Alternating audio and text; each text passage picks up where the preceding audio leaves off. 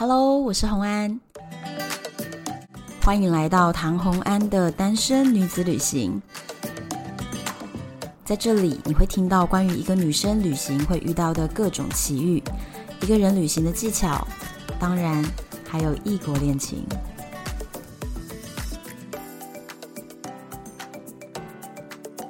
欢迎回到旅游的单元。今天我们请到了一个非常特别的来宾，因为我觉得我人生之中说真的蛮少遇到，我觉得生命经历或者是出国旅行的国家跟我这么的不重复，然后让我觉得充满了疑问，所以我今天就把他找来，然后我跟他聊天的内容就直接录音跟大家分享。所以我们先欢迎 Firas。Hello，各位听众朋友，大家好，我是旅行快门的 Firas。对，你有自己的旅游 Podcast。对对对，旅行快门。对，就是一直在跟我抢位子的一个节目。谁跟你抢位子啊？有好不好？稍微一不谨慎，你知道吗？排名你就冲到我前面上。我的听众朋友们，你们可以眼睁睁的看着我排名被他压过去吗？有新节目播出，反复的听好不好？我不是一直在你前面吗？你看，来宾悄悄敲到我这里来了。没有啦，就是洪安跟我们都是一起在经营旅游 podcast 的，那我就觉得很开心，今天可以来上你的节目。主要是有一个很特别的经历，就是在中东地区待了七年，这个真的不容易耶。我光是呢跟摩洛哥人经营旅行的事业，然后一年要去摩洛哥几个月。我不知道大家之前有没有听出来，其实像那种哈山啊，我好几次都很想杀了他，非常多次。有认真听过我跟哈山故事的朋友们也知道，我直接在沙漠踢地上的石头和差点把车子的钣金都敲凹了，因为我真的暴怒，对，就是可以把我惹怒。那我就想说，Firas 怎么这么厉害，可以在中东待了七年，这个真的不容易，这不是常人做出来的事情。第一集我们要请 b r a s 来跟我们分享光怪离奇的阿拉伯政策，他自己亲身体验的。然后我来看看，我刚看了一下大纲哈，应该是我的比较，我可能会输，就是摩洛哥。我其实原本已经觉得挑战我人生忍耐的极限，但是我认为应该输给你了。我们等下大家来听听看。那先问一下。呀，为什么会跟阿拉伯牵起命运的红线呢？其实我是念国贸系，嗯，但是呢，我这辈子第一次出国就是去埃及。为什么？你等一下，那几岁啊？呃，我大一升大二的暑假吧。嗯。那个时候，因为刚好就是以前补习班的老师，他是台湾童子军的负责人，那刚好有这样的一个机会，就是他每年要推荐两个台湾学生参加童子军活动，那就是我们只要付机票钱就好，去那边当地是落地招待。哇，对，所以呢，我就刚好有这个机会，我就飞去了埃及，我才发现说，哦，原来埃及是讲阿拉伯文，在那边也认识了很多阿拉伯朋友，甚至有认识了一个利比亚的吴彦祖。哎呦，就是。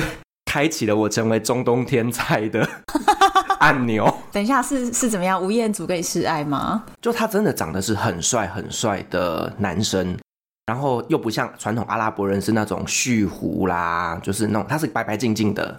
我跟你讲，网络上你去查，就是全世界最帅的王子都中东的啊。他长得非常像杜拜的那个王子。Oh my god！就是真的帅。所以，我今天节目之后，我必须要在我的脸书或者是我的社团里面放上这个中东王子的照片，让大家可以方便联想。我跟你讲，中东男人帅的是非常帅。那因为我的听众们可能常常看到的是我发哈山的照片，你们看过这个中东王子之后，你们就理解为什么我都一直不接受哈山的示爱了。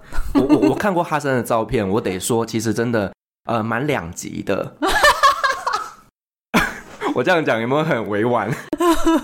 哇，这个两集真的是明明就是背后捅了好深的一刀，你知道吗？没有没有，哈山是属于比较粗犷型的。你不要再弥补了。好好，反正哈山听不懂。OK，Anyway，、okay, 就是那个呃利比亚的吴彦祖，他就是非常非常的爱我。哦、嗯，就是。因为我们、欸、你那时候大一耶，你真的可你会不会有点被吓到？我我那时候真的是有一种就是哦，某一某一扇窗户被打开了那种感觉。当然不是说我心动，而是哦，原来在这世界上有这样子的一种文化在。所以在多元成家之前的前十年，你就已经明白了很多了。对，然后那个时候因为我们都是坐着游览车嘛。自然游览车就会分成是阿拉伯文区跟英文区，因为讲英文系的一定都坐一起，阿拉伯人就坐一起嘛。常常我比较晚上车的时候就，就啊英文区坐满了，我就飘飘飘飘到阿拉伯人区那边去。嗯，刚好那时候就坐在这个利比亚的吴彦祖旁边。然后呢，上天的安排，你知道吗？他就会开始用那种很深情的眼神望着我，然后呢会触摸我的头发。Oh my god！他会跟我说，Your hair is so beautiful, your eyes so beautiful，然后就一直跟我讲说 You are beautiful。然后我那时候心想说。我英文虽然不是很好，但是这个基本的单字我是听得懂的。天哪！对，每天就是只要碰到面，他就会不断的示爱。他没有在收敛的，他希望可以在行程结束之前把你拿下。他就可能想把我娶回家之类的。娶回家我是不确定，但是他可能想要先先试车。呃，对。好，那反正就是因为呢，在那边认识了这些阿拉伯人之后呢，我回来台湾之后就开始双主修阿拉伯语。哦，真的，你就是被这个时候就觉得说很想要多学会他们的语言。对，因为那时候我就觉得说，我坐到阿拉伯语区那边，我都听不懂他们在讲什么，就是那种不服输的精神，就是我就是想要学这个语言。再加上我本身是念国贸嘛，我我那时候就是在埃及那边看到就是百业待兴，那很多其实很值得台湾的厂商进去投资去发展，嗯，所以我就开始学阿拉伯文。哇哦！真的是很有经商的想法哎，把语言先准备起来。就那时候就想说，全台湾一年大概就是四十个阿拉伯语系的学生嘛，然后这四十个里面，你再扣掉三十个女生，因为就是女生 念这个语言比较没有竞争力。嗯、其实阿拉伯还是以男生为主嘛，哈，那这十个男生可能你再扣掉八个念错系的，哇，一年你的竞争对手就只有两个。哎，你这个人很有策略耶。对，所以学阿拉伯文是打着这个以后要来赚阿拉伯国家的钱的想法去学的。对，然后你再想想看哦，学阿拉伯文的人又学国贸的，全台湾可能只有我一个。哇哦，对，所以你是双主修，然后就把阿拉伯文给学起来。对，那学完之后，就后来大学毕业之后又去叙利亚留学，在那边待了一年学阿拉伯文。哎，我问一个问题哦，那你现在都已经毕业这么久了，你觉得阿拉伯文真的有没有帮助到你在经营这一块事业的方面？对我来讲有。但是是初期，因为呢，我们在跟阿拉伯人谈生意的时候，其实你会讲几句阿拉伯文是很快能够拉近距离的。要几句？五句够不够？大概五到十句吧。那我跟你说，我应该是可以。对，就是阿萨拉莫雷坤呢。对对，对，就是几句，然后后面当然就讲英文。但是人家会突然拉近好感，觉得哇，你居然会讲我们问候的一些话。对。那甚至我们那时候我们也学了《古兰经》，哎，这个很困难哎。我们大一进去的时候就要念《古兰经》的开端章。你知道《古兰经》难道啊？哈山都不知道《古兰经》里面写什么？他说那个很难，我不懂。对，真的非常难。对，非常难。大家还记得就是在几年前，不是 ISIS 他们很猖獗的时候嘛？那很多人就说，其实你只要在中东国家遇到恐怖分子的时候呢，你就开始念开端章。他们就会觉得说，哦，你是我兄弟，不能伤害你啊？呢，原来是要这样怎么念？你说用原文念？对，就用原文念。那我们就是背前面三句这样子。对，就是 去到那边，至少哎，穆斯林皆兄弟，那他就不会伤害你。当时有这样的说法啦。真的，还好我这段时间也是没有去啦。蛮危险的，真的，因为我其实就是有跟哈山学了几句话，然后我的听众朋友们最熟知的一个阿拉伯的字就叫 Inshallah，因为这个字就是如果阿拉愿意的话嘛，很多时候很好用，就是别人硬要就说你要不要来我的店啊，你要不要吃我的餐厅啊，然后跟你议价啊，各种麻烦的时候。你想要拒绝，但是你又不想要撕破脸的时候，就说 Inshallah。哦，这句话真的是我心中的痛。为什么哪里痛了？这句话我觉得超好用哎。你要知道，我是在阿拉伯工作，所以当你今天跟厂商要求说，我明天需要一百个点工，我明天需要多少吨的钢铁要到货，嗯，那他会跟你说 Inshallah。Oh my god！你工程在赶工，我们是二十四小时赶工，就是他们不会 promise。对，他说 Inshallah，阿拉如果愿意的话，我东西明天就会到。我的妈呀！对，但是后来我也学乖了，就是呢，要发薪水的时候，我就说 Inshallah。哦，哈山每一次只要跟我讲 Inshallah 的时候，我就会跟他吵架。你这样子没有 promise，你要 promise me。我逼他用别的字回答我。我每次只要跟阿拉伯人讲说，在我心中 Inshallah means no，嗯，阿拉伯人就会生气，因为他们觉得是 yes，他们觉得是 yes，但是对我来说那是 no。我就说哈桑，你不是说你之后要跟我一起去哪里旅行，然后你要付我的机票钱吗？他说 Inshallah，我就觉得你现在是想要装死是不是？他说不是 Inshallah 就是 Yes，他说 Everything is Inshallah，就是每一件事情都是阿拉在帮我们安排的。嗯，好吧，我其实不太能认同这样子的想法。反正他们每次都这样子，那种就有点哇蹦踢哇蹦踢的感觉。对，所以这个字我们就是学起来对付他们。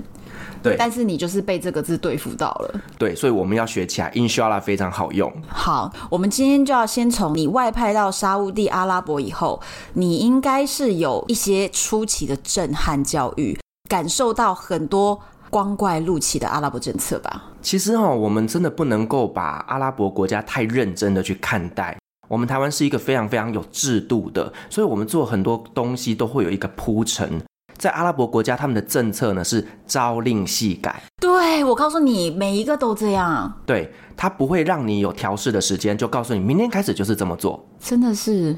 随时说，随时改了。这些人，他们其实，在做事情的时候都欠缺思考，导致后面产生很多很多的问题。我觉得他们好像是真的性格问题，你知道吗？就像我常常在形容阿拉伯性格，我会举一个例子，就是在台湾的眼中，日本人是非常规规矩矩的、条理分明的，做事很有按部就班的做法。所以，我们相较之下，觉得跟日本人比起来，台湾人好像比较 free，比较随意，比较好乔。可是跟阿拉伯一比起来，我们就规矩到不行，然后我们条条框框特别多。阿拉伯人觉得我们特别难沟通事情，什么都不能敲，他们什么东西都给你乱敲一通。我举个例子好了，在沙乌地那边工作，其实呢，我们申请工作证，他必须是要有 sponsor 的，嗯、所以沙乌地人他们出生呢，他们就只要做人蛇集团就好了，他们就负责发这 sponsor 给这些海外移工进来工作，他就每个月有钱可以抽。哦，每一个的 sponsor 他都有所谓的职称去申请，嗯，那所以说很多印度籍的啦、菲律宾籍的，他们去申请哈，可能申请农夫啦，或者申请什么清洁工啊、倒茶水的啊，嗯，因为这样的职位相对来讲薪水是最低，所以他们要负担的税金是最少的。哦，对，节税的一种，对，就是节税的一种方式，让他可以用最低的成本进入沙乌地工作。嗯，可是呢，他们会拿着这个职称去做别的工作。嗯，但是呢，沙乌地政府那个时候，他们就突然间哦下达一个命令，必须你是符合你的职称，你才可以在这里工作。结果你知道这个政策一下去之后，隔天造成什么事情吗？大家都回家了，大家都停工了。那时候好像为期大概一个月的时间，印度人都在家里不敢出门，就是整个城市大罢工。印度工都是用骗的，其实大家都是用骗的。对，可是你要想想看哦，就是沙乌地这个国家，它全部的劳力都是这些依赖着义工。一个命令下来，义工吓到不敢出门。对，因为会被抓，那是真的会被抓。据我的了解哦，就是沙乌地那边的法律是非常严格的。非常，其实他们的严格程度是跟阿富汗差不多，嗯，对不对？他们是不是还有绞刑？呃，他们会比较传统一点，是以宗教的一个刑罚来惩戒，鞭刑。对，甚至有听说，听说了，我没有实际看过，就是如果你犯了通奸罪，嗯，那你就是会受到石头攻击。对，就是全部人围着你丢石头。对，完全照着圣经故事里面的那个剧情来。对，那甚至有说，就是你偷窃的话是砍你的手。哇哦，对。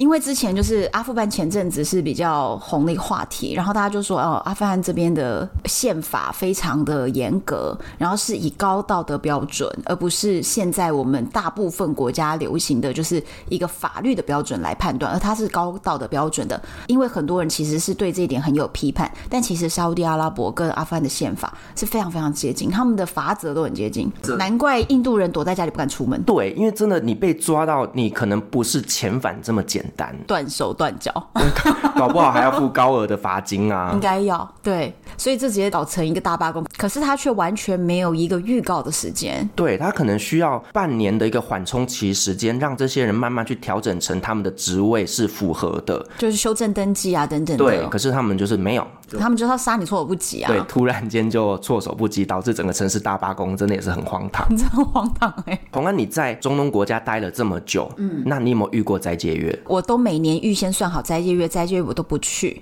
而且我跟你讲，不但不去，我斋戒月整个月还不跟哈森联络，是有原因的。因为他们不是从日出以后，嘴巴连沾水都不行，吞口水都不行。对，很夸张。然后不能刷牙，不能喝水，不能抽烟。那所以你能想象那个一整天下来，他们的情绪都非常的暴躁。所以我那个时候跟哈森随便讲两句话，都有可能大吵起来。我们那时候就约定，只要是斋戒月，太阳一下山，他吃完第一顿饭。我们才会讲话。哇，吃饱了，心情好了，再来聊。对，而且我通常在斋戒月会劝所有的旅客，就是你们就不要去，因为你能想象那些司机在帮你开车，或者是餐厅的服务人员在帮你端菜，可是他们自己其实没有吃东西。你知道大家那个火气都很大。斋戒月的开始的那一天，你知道是怎么计算的吗？嗯，怎么算？他是必须要去关心。看月亮，然后再决定明天是不是斋戒月。他是没有办法预告吗？我那时候就觉得很奇怪，现在的天文地理这么发达，为什么没有办法预知呢？所以他就是你大约会知道是什么时候开始，但是其实会有一两天的滑动期，对，会有落差。这就是你告诉我才知道，因为我之前就是每次问哈山说，我从网络上查说，比如说二零二一的斋戒月什么时候，我就跟哈山讲，他就说就差不多，没有人知道，差不多差不多，他就一直这样讲。然后有的时候我明明就还没开始斋戒月，就是我从网络上查的日期还没到，前一天他就已经开始不跟我联系了，然后我就会发脾气说：“你今天为什么就是失联了呢？”他说：“因为已经斋戒月开始了，我现在没有吃东西，你不要跟我讲话。”就会这样子，所以要靠关心。可是他到底关了个什么？就是时间到了，月亮有出来，那就是明天开始斋戒月。如果被乌云挡住，就后天再开始斋戒月。可能吧。Inshallah，但是你知道这，你知道这件事情对我们来说造成多大的困扰吗？嗯，因为斋戒月的工时是不一样的，只要遇到斋戒月开始，我们一定是往前，可能提到凌晨三点开始上班。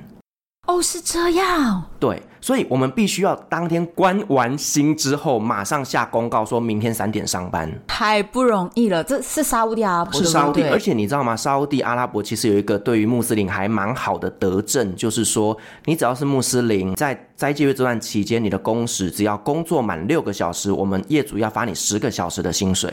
因为他们很不容易，他们饿着肚子做的。对，这个时候我都会觉得，嗯，好想信一下教。因为摩洛哥并不是一个像沙乌地阿拉伯，就是一个在积极建设中的国家。摩洛哥它主要就还是观光业，不可能他们在斋戒月的时候就观光客配合三点出游，这是没有可能的。所以变成他们是完完全全在配合客人时间。那在这种配合之下，其实都很不容易。然后哈山之前就跟我分享过一次说，他最严重是在斋戒月的时候，那一天客人好像。只为了一个很小的事情，比如说类似想抽烟，但是我找不到打火机，然后就扣他说：“你可以帮我送一个打火机过来吗？”所以他其实是饿着肚子，然后两眼昏花，然后送了一个打火机过去，然后他就说：“那没事，你可以走了。”他超火的，直接跟那个客人大吵架。我说：“你吵成这样子，接下来还有办法继续行程？”他说：“当天晚上他吃了第一餐，然后血糖恢复之后。”就去道歉，他们也是很，你知道我很弯得下腰。其实第一次遇到斋戒月的时间是在叙利亚念书的时候，嗯，那第一次之后我就告诉我自己，就以后再也不要过斋戒月了。可是你在那边你是学生，你也要配合斋戒月吗？呃，我一开始有尝试，但后来我放弃了。其实你知道现在很流行断食，哎，嗯，但我年轻的时候就比较比较会吃。实在是没办法，而且你知道那个斋戒月期间，其实也得看你自己的纬度哦。这件事情真的超有趣。真的，我知道。对，我我之前的土耳其室友，他以前在瑞典念书的时候，嗯、因为呢那边纬度比较高嘛，对，然后刚好遇到斋戒月的时间呢，就是夏是夏天，太要命了，他就整天都没吃饭，因为。我跟大家解释一下，就是斋戒月是用穆斯林的历法来算的，有点像是我们华人习惯的农历、阴历，有点类似这样。它每年对上的真正的那个西洋历的日期是不一样的，所以在一个穆斯林一生当中，你会遇到夏天的斋戒月，也会遇到冬天的斋戒月。再来是你纬度不同的地方，像我们都知道很北纬的地方，比如说英国，它的夏天可能早上四点就天亮。然后晚上十一点天还不黑，就是这样子。那你想，如果是这种状况下，他从凌晨三四点就不能吃东西，一直到太阳落下，可能晚上十一二点呢，这个很可怕。对，所以那时候我就是跟他们相处的时候，我都觉得这些穆斯林他们真的很辛苦。白天的时候，你都看到他们躺在床上一动也不动，因为他们在减少热量的耗损，而且其实都会尽量想办法让自己睡着。对。所以真的很辛苦。然后晚上就得拼命吃，拼命吃。他们要在很短的几个小时内，就是尽量的吃多一点，吃到超撑，然后太阳一出来睡觉。而且他们在太阳出来之前呢、啊，他们会有人在敲锣打鼓，提醒你，提醒你说起来吃饭喽，起来吃饭喽，再晚你就没饭吃喽。对对对对对。对，所以真的不容易。所以你挑战过，然后决定这辈子都不要过斋戒月。我那时候是告诉我自己说，接下来斋戒月我都不想要待在中东国家。但殊不知，我后来连续七年都在那边。哎、欸，那可是你不是穆斯林，你还是可以不遵守吧？可以，可以。但是可能你取得食物会有困难。我们后来因为是在那边工地的关系哦，所以我们有自己的中国厨师，所以其实在吃饭上面问题并不大。只是说，我们必须去做一些措施，例如说把穆斯林跟非穆斯林隔开来。那甚至连饮水机，我们都要用黑色垃圾袋把它罩起来，因为你不可以让他看到流动的水，连看都不行看。他看到会想喝水。哦，反正就是尽量体贴他们，不要让他们一直承受这种诱惑。对。哎，突然我觉得我们在摩洛哥的那些司机啊、导游啊，我觉得我们实在太不人道了。因为如果观光客去的时候，照样大吃大喝啊，你说这些司机情何以堪？你知道，其实后来我们最喜欢聘请的反而是菲律宾的司机，因为他不用封斋。啊，对对对对对对对。对，因为有时候其实虽然是斋戒月，但我们还是会出去购物嘛，我们还是有这个需求。可是你遇到司机，他就没有饭吃，他就是很辛苦，你有没有办法要求他加班？所以这个时候呢，就是非穆斯林的司机就会非常 popular。哎、欸，我突然想到一个 idea，哎，我觉得我之后啊，只要是斋戒月，我照样出团，但是我们出的是健康断食团。你来玩摩洛哥，同时又健康断食嘞，是不是很完美呢？一六八断食法，对，没错，我们直接就断食，然后回来以后体脂减几趴这样子。哎、欸，我觉得这是一个噱头。反正你在那边找餐厅也不方便嘛，而且这个断食团你就减少了餐费了，这样子。哎、欸，还蛮好的。我们就在想起了这个穆斯林，还有一个很特别的地方，就是他们每周休的二日跟我们理解的周休二日是不同的日期，哎，对。因为他们是礼拜五要去做礼拜嘛，所以说他们的周休通常都是在礼拜五跟礼拜六。但是其实，在最早期的穆斯林国家，他们是周休礼拜四跟礼拜五。怎么那么混乱呢、啊？对，一开始都是周休礼拜四、礼拜五，但是因为为了要跟西方国家配合，因为他们都是休六日嘛，对不对？嗯、但是他们又一定得休礼拜五，嗯、所以呢，慢慢的很多的阿拉伯国家就把他们的周休调整成礼拜五跟礼拜六，至少礼拜六这一天休假重叠了。对，至少礼拜四这一天可以工作。后来呢，沙乌地呢，其实他们是最后一个调整成礼拜五跟礼拜六的，所以当时我在工作的时候，其实是遇到了从礼拜四、礼拜五改成礼拜五、礼拜六，经历了这个过程呢。我经历了这个过程，对。有没有造成什么困扰？那个时候，对我们来讲，我们是一个礼拜七天都要上班哦。就因为工地在赶工的时候，其实我们都是离不开现场的。但是呢，我都会不知道到底哪一天要报加班。好苦恼哦，就很困扰。不能都报吗？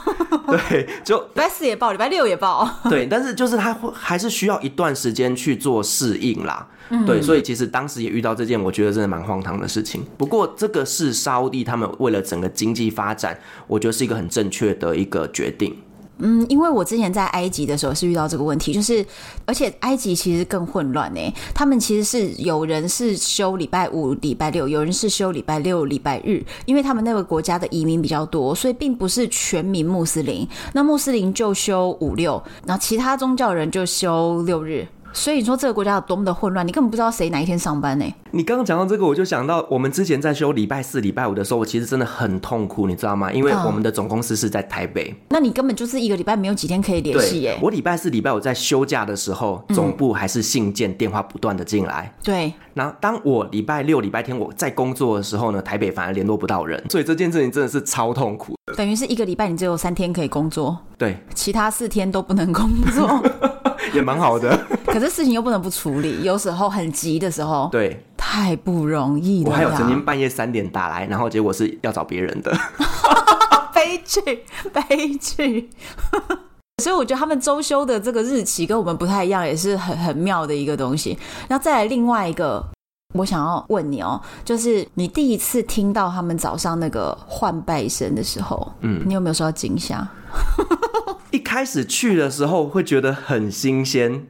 但是你知道吗？其实，在正统的阿拉伯国家里面呢、啊，他们的换拜声是用人去念的，都是都是。你有别人不是吗？有谁不是？我我我是有听说用放录音带的，但哪边我就不方便透露。哦，这样子，我好，我先跟大家解释一下，那个换拜声就是，如果你这辈子从来没有去过穆斯林相关的国家，你可能从来不知道这个是什么。简单讲，就是天会有五次啦。第一次听到可能是一大早你还没睡醒的时候，突然你会发现整个城镇里面，整个大都市都一样哦，所有的扩音器就开始唱出那个到底是什么？可兰经文吗？换拜。他在告诉你说，该来拜拜了，该来拜拜了。可是他们是那种嗯吟唱型的，并不像我们说里长广播，里长广播不是这样子的。每一个喇叭放出来的声音都是他那个小区域里面的清真寺 live 播出的。所以如果你住在比如说三个清真寺的中间，你就听到三个版本。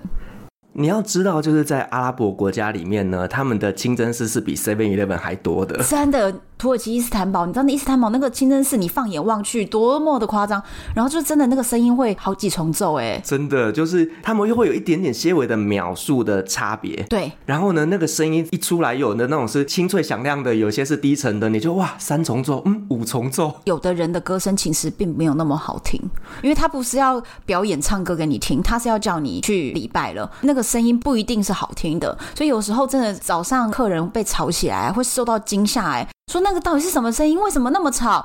然后说我们为什么会住在一个这么吵的地方？我说只要是穆斯林国家，全国任何一个角落，保证你都会听得到。哎，这个真的要先打预防针呢。对，有一些客人不知道，他会被吓到。对，然后一天会五次，有一次很长一段时间没有回去穆斯林的国家。当我回去的时候，你知道听到那个换拜声，突然觉得哦天哪，我终于回来了！你会有一种亲切感。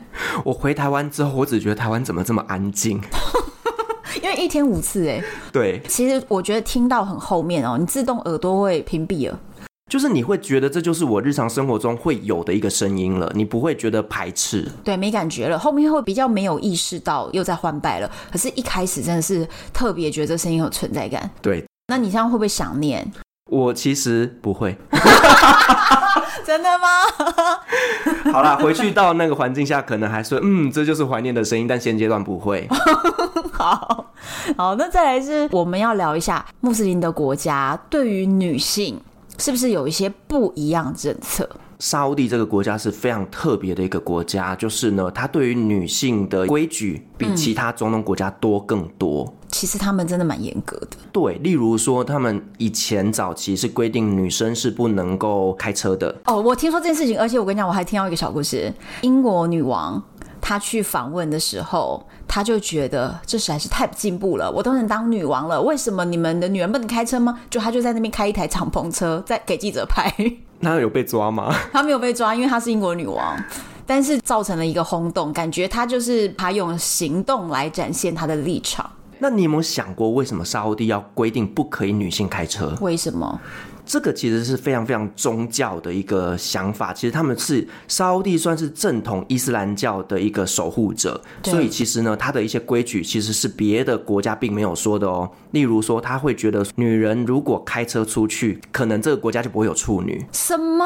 他会觉得女人如果开车，这个国家会非常混乱。那再来，女人呢，开车技巧不好，可能呢交通会大乱。觉得我现在我的听众已经非常激动了。我跟你讲。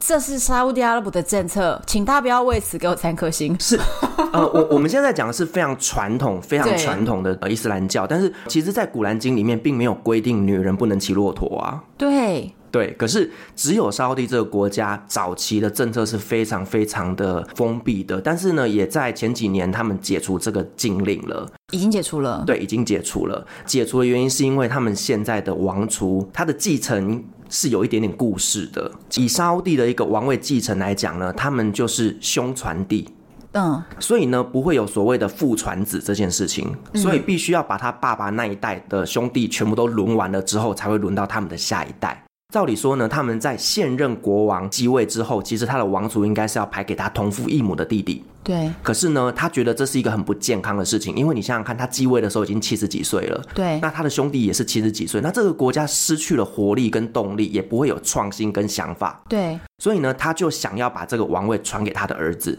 哦。那当然这个时候呢，他们的人民就不服了嘛。我们的规定是兄传弟，但你怎么可以父传子呢？对，所以这个时候这个王族他就势必得要做出一点什么东西来证明他的能力。嗯，所以其实沙乌地在这几年来，他们有非常。突破的一些改革，就这个女性可以开车就是其中一条。她为了要去把自己的政绩做出来，所以就做了一个比较突破性的创举。对，那你知道女性开车这件事情，并不是这么单纯的宗教意义而已哦，它背后蕴含的意义非常非常的厉害。第一个就是。它能够让他们国民赚大钱。第二件事情是，它能够解决恐怖分子的问题。为什么？你想想看嘛，女生如果她没有办法开车，那她是不是去就业也会是一个困难？对。那等于是说，她没有所谓的行动的工具嘛？对。那可是，一旦有交通工具之后呢，她行动自由了，就业率自然就会提升。对。那女生有钱之后呢，她是不是就开始消费能力也会提升？哇，振兴经济耶！对。他们整个国家百分之五十的女性就马上振兴经济，所以经济。的 GDP 可能可以往上翻一倍哦。对，所以他们呢开始有这样子的新的劳力进来之后，其实整个国家经济才会整个带动起来。哦，那为什么可以减少恐怖分子？因为以前沙乌地他就是一个非常正统的伊斯兰国的守护者，对，所以其实呢，他们都是看着沙乌地这个老大。哦，对，那一旦沙乌地开始有这些新的改革之后呢，他们这些所谓的激进派，他们就再也不能说我们家老大这么说，因为老。老大已经转头了，对，老大已经开始改变，开始以求进步。而他们这些新的知识进来之后呢，慢慢的，他们以前那种极度保守的那种想法就会解除。其实我觉得很妙的一个点哦，就是为什么有一些回教国家他们特别的激进，然后特别的严格，那为什么恐怖分子也是打着穆斯林的招牌？比如说摩洛哥这种国家，就是非常的 free，比较散漫一点的。那其实他们全部都是在研读同一个经本，就是《可兰经》。我发现呢、啊，其实他们各自解读真的很不一样，原因就是因为《可兰经》真的太困难了。嗯，对。而且他们很多内容啊。是要《可兰经》的学者去研究，研究了老半天，说可能是这个意思，就是学者搞了老半天，他好像也不不是很确定哎，真的，因为他真的是太古老了，它是几千年前的一个经文流传到现在，所以其实很多东西都已经不符时宜了。对，嗯，当然我们并不能去说这个是好或坏，但是这个就毕竟是他们的经典嘛，现在他们在推行，势必需要去做一些调整。他们开放的其中一个很重要就是女性可以开车了，对，所以现在女上班的女性也是很多的嘛。现在上班女性多很多了。早期其实以沙乌地的女性失业率来讲，大概将近三十三趴，哇，非常非常高。对，现在开始他们鼓励女性出来工作，所以其实有一些就业市场开始出现了女性，像是女收银员，然后像是女司机，嗯，因为女生如果出去的时候，他们还是希望是女司机来载嘛，比较安全。哦，女计程车司机，那甚至女性用品店的店员，符合女性的所有的工作，其实为女性服务还是由女性来做，刚刚好。对，因为他们真的太保守了。那我想要问一个问题哦。你有没有听说过？其实，在《古兰经》里面有提到呢，他们不能被拍照这件事。不能被拍照是因为偶像崇拜这件事吗？其实好像是因为，因为我跟你讲，这这个我们刚刚讲到，就是《古兰经》很多的内容呢，当地人其实是很难去理解的。那都要是研究《古兰经》的那种博士学者，他们去解读。问题是，《古兰经》那个年代就是没有相机。对啊。然后我觉得好像是跟不能被偶像崇拜有关，因为你会发现所有的穆斯林相关的建筑，他们绝对不会有人像在墙上，所以他们都只有几何的一些图形。所以任何人是不是也都不能被画像？不能被画像，我觉得这件事情还是要看国家啦。就是其实，在你说土耳其，那或者是其他埃及等国家，其实拍照都没有问题。但是在沙乌地随便乱拍照是会出事的。不能拍别人，是不是？对，像我们以前有学长，他们是派驻在沙乌地那边的办事处，嗯。他们就常跟我们分享说，他们那边最大的业务量就是每天去处理台湾的人拍照被抓去关。为什么？因为我们看到哇，好新奇的地方啊！哎，就是女人啊、小孩啊，我们就会拍照。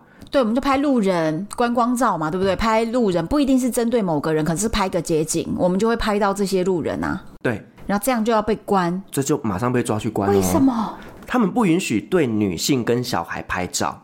真的。对，这是真的，这是真的。在摩洛哥，其实就是有一些地方，如果你拍照近距离的拍人，他们会生气，然后会直接要求你把照片删掉。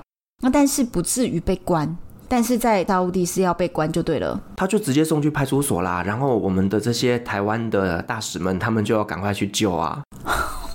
就也是蛮辛苦的，我真的不知道有这个事情呢。那另外就是，其实你知道吗？对着开车的女性拍照是一个非常严重的刑罚。要罚多少？我之前看到这个新闻的时候，我真的是有一点点就是 shock 到。嗯，就是如果你今天对着沙乌地开车的女性拍照，你是要罚三百万沙币，换算成台币是两千四百万台币，而且要坐五年牢。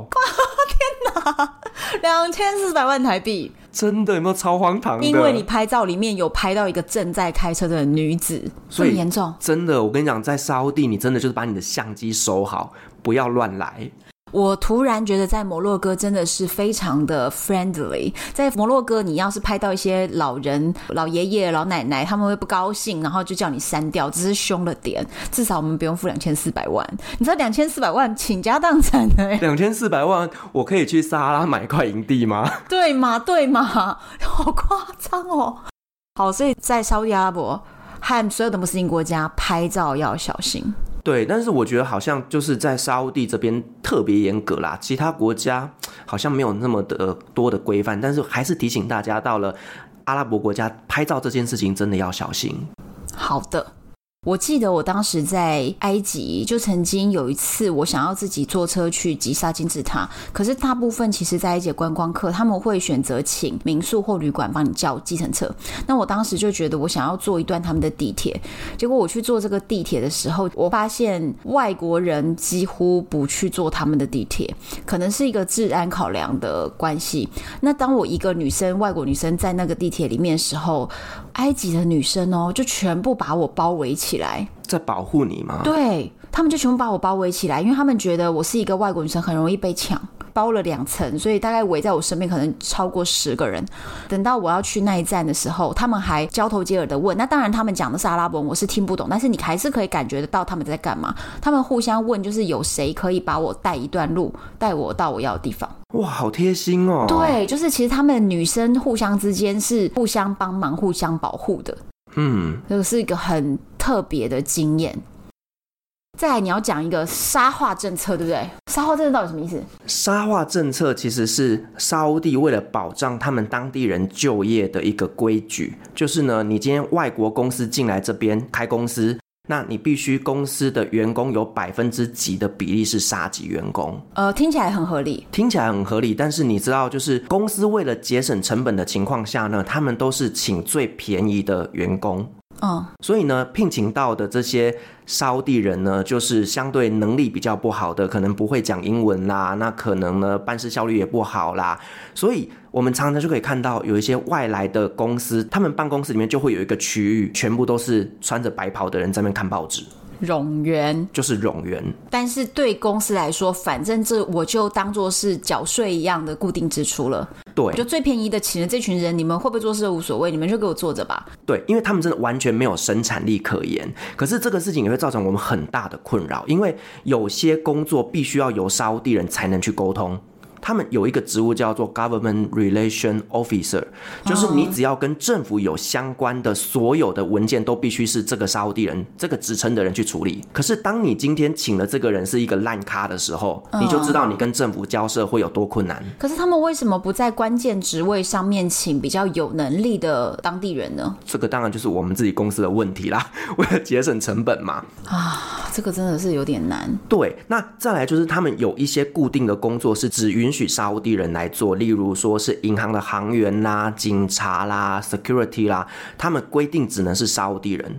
嗯，这件事情会造成我们非常非常大的困扰。像我们之前是在工地里面嘛，因为我本身是做就是跟钱有关的工作，所以有时候啦，身上会带将近上百万的现金在身上。哦，那这些沙乌地人他们就是看到我会把我拦下来，然后打开我的包包说：“你为什么带这么多钱？你是不是从工地里面偷钱出来？”我觉得这样很可怕，好不好？你都不知道他到底是不是要趁机勒索你的。对，然后呢，我就把我的拘留证给他看，说我上面写的是会计，嗯，我是会计，我管钱的。然后呢，我就说你的薪水是我发的，你知不知道？叫你老板过来。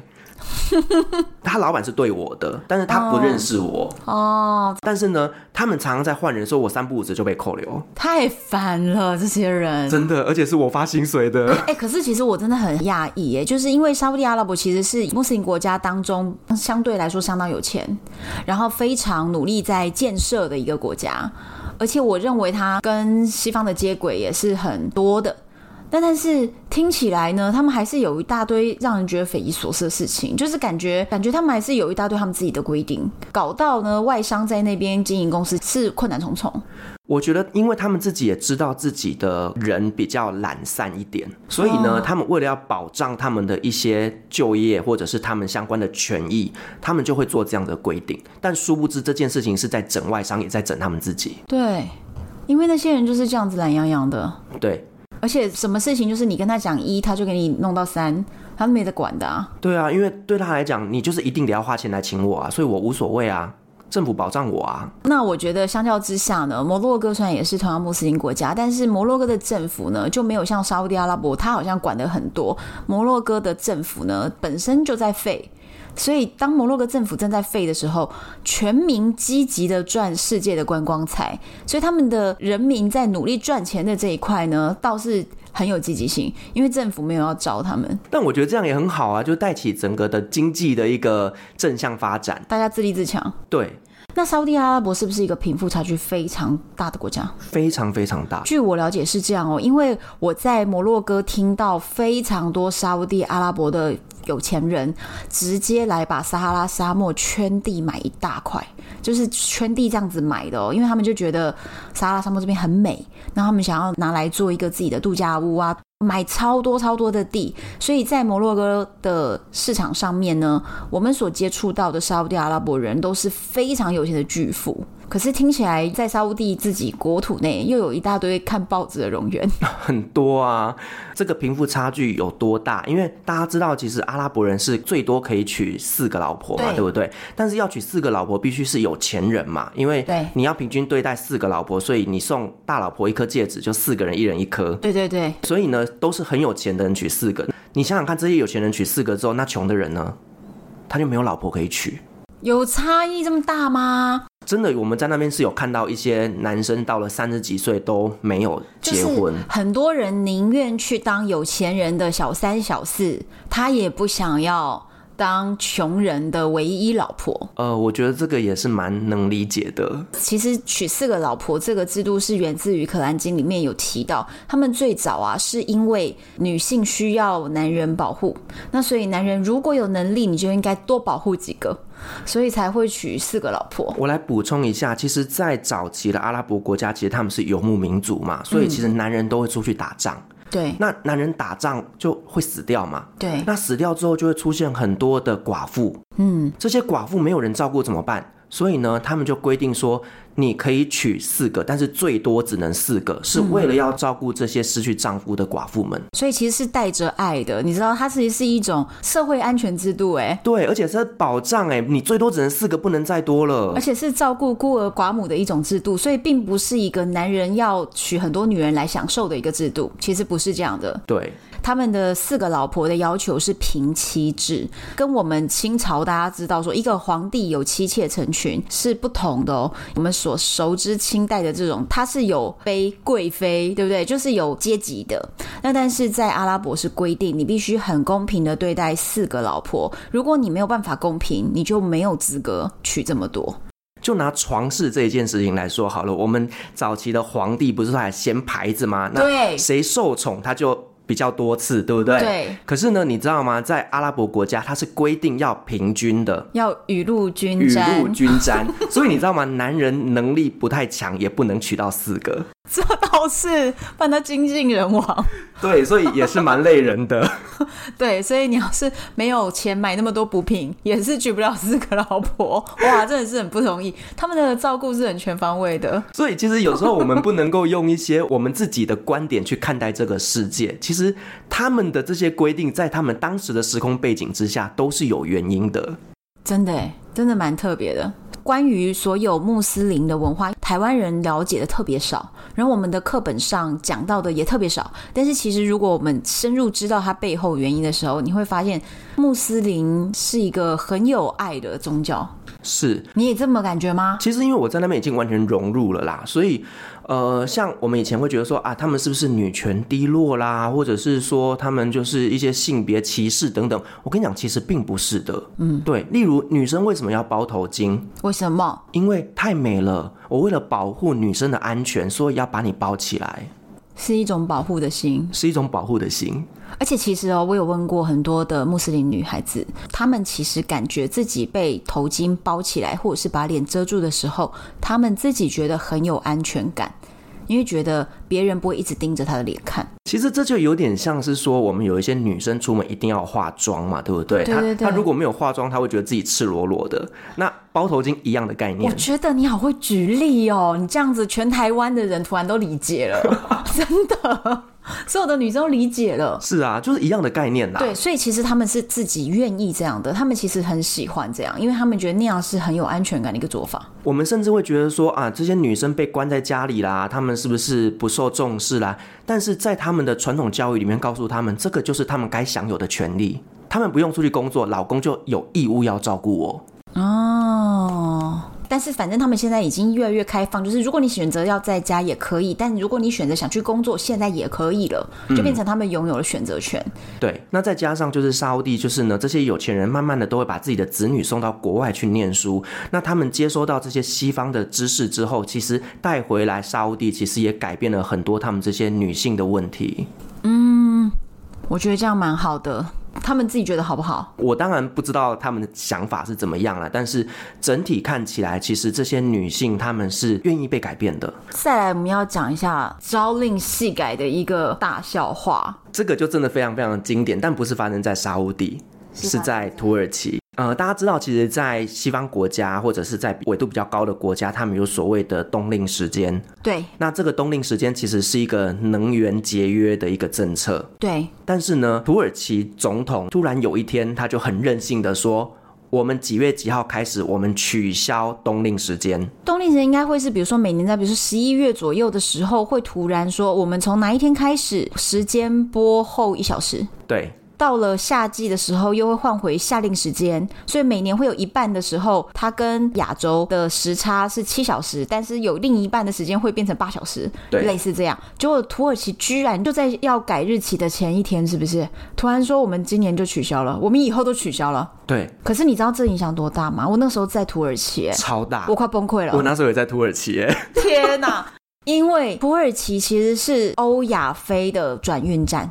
他们的那个伊斯坦堡机场，欧亚非三大洲的中停点都在那个地方。他突然一个改时间，你知道，全世界的所有航班都要崩溃了。你知道，其实那一天还发生很多事情。当我们这个时间改了，可是你知道，你的 iPhone 并没有跟着跳。对对对对。然后你的闹钟也没跟着改。对。然后你永远不知道说现在到底几点了。那一天，全土耳其的人都在问现在几点钟，太茫然了。我那天早上，我记得我跟我朋友约要带我的猫咪去结扎，那我跟医生是约早上九点要去。我大概八点的时候，我就打电话开始 call 我那群在土耳其的好朋友们，他们说现在几点？啊，现在不是八点吗？哎，现在不是九点吗？哎，现在到底几点啊？没有人知道，没有人知道。对，而且你知道航班影响超级大，因为突然哦。所有的航空公司发给所有的客人一封信，的航班时间改为几点到几点，因为他们其实班次是已经排好的，所以并不会因为你突然不改时间，他们的时间就往前挪或往后挪，是不能挪的。所以呢，时间还是在这个点上。但是它的数字就变了，反正这这个你知道，时间就是一个如此虚无缥缈的东西，所以他会发给所有人说改航班，因为我们那时候在很多摩洛哥的客人要从土耳其转过去，然后所有的客人都收到了这一则，然后我们的客服整个就爆炸了，因为。然后我们一开始有点没理解，后来才发现原来是因为土耳其这边就是说我时间就不改了，飞还是这么飞，班机也还是那个班机，衔接也还是这个衔接，中庭的等待时间也完全没有变。但是由于他不改，那个时间就是硬生生的有一个小时误差。那你想想看，如果说我今天要去搭飞机，我到底要几点去机场啊？对，我就快崩溃了。真的，所有的人都非常疑惑。所以这个我真的觉得当时这个政策改变真的让我印象太深刻，就是他完全没有去顾虑到后面所衍生的问题。真的是一个朝令夕改的民族性。对，他们连政府都在搞。这就是阿拉伯人。对，阿拉伯人真的就是这样子的。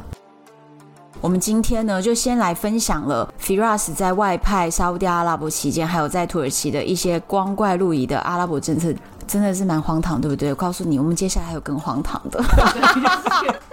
接下来下一集更精彩哦！好，希望你喜欢今天的这一集分享。如果你有什么想要跟我们回应的内容，都欢迎到 FB 的单身女子旅行社团，或者是台湾的粉丝专业，在这边留言给我，都是我亲自回复哦。也可以去旅行快门听我们的节目吗？哎，必须必须，一定要去听的。你们在旅行快门也会听到，我有在那边。我们那集上了没？嗯、呃，看我们这集什么时候上，我就一起上。好，那这样子大家就可以一次听两集，太过瘾了。欢迎留言，敬请期待下一集。我是洪安，我是旅行快门的 Firas，拜拜。